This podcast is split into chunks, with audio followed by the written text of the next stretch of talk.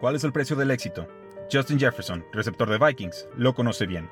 Justin Joshua Jefferson nació el 16 de junio de 1999 en St. Rose, Louisiana, hijo de talentosos basquetbolistas. Su familia era cercana al head coach Les Miles de LSU.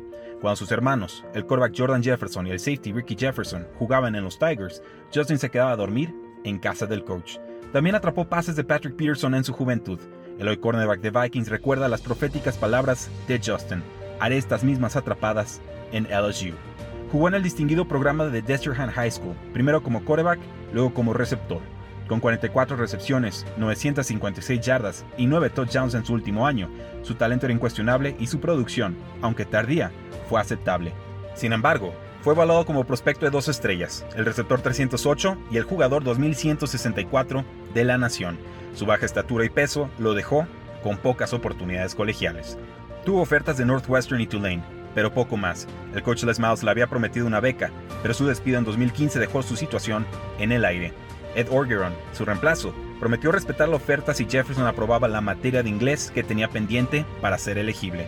Tras meses de angustia, recibió la última beca disponible en LSU. Jerry Sullivan, coordinador de juego aéreo en esa universidad y ex asistente de la NFL, aseguró que el delgado Jefferson llegaría a la NFL. Y acertó. Aunque no atrapó un pase en su primer año, respondió con 54 recepciones, 875 yardas y 6 touchdowns al año 2. En 2019, junto al quarterback Joe Burrow y los receptores Jamar Chase y Terrace Marshall, fue clave en la temporada colegial más impresionante de la historia. Ese año consiguió 1.540 yardas y 15 touchdowns además del campeonato colegial. Llegó al draft 2020 con producción y éxito inigualable, pero cuestionado por su rol como receptor slot. Se dudaba de su habilidad como receptor externo en la NFL. Vikings lo tomó con el pick 22 global, el quinto receptor detrás de Henry Ruggs, Jerry Judy, CeeDee Lamb y Jalen Rager. Su impacto fue inmediato. Sus 1.400 yardas por aire fueron nueva marca para un novato en la NFL. Llegó a Pro Bowls consecutivos. Contra Patriots en su tercer año, superó a Randy Moss con la mayor cantidad de yardas aéreas en sus primeras tres temporadas. Ayer sufría para conseguir una beca. Hoy es el mejor receptor de la NFL. ¿Cuál es el precio del éxito?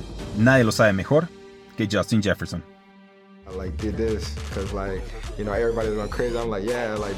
Like this is me. This is what I'm here for.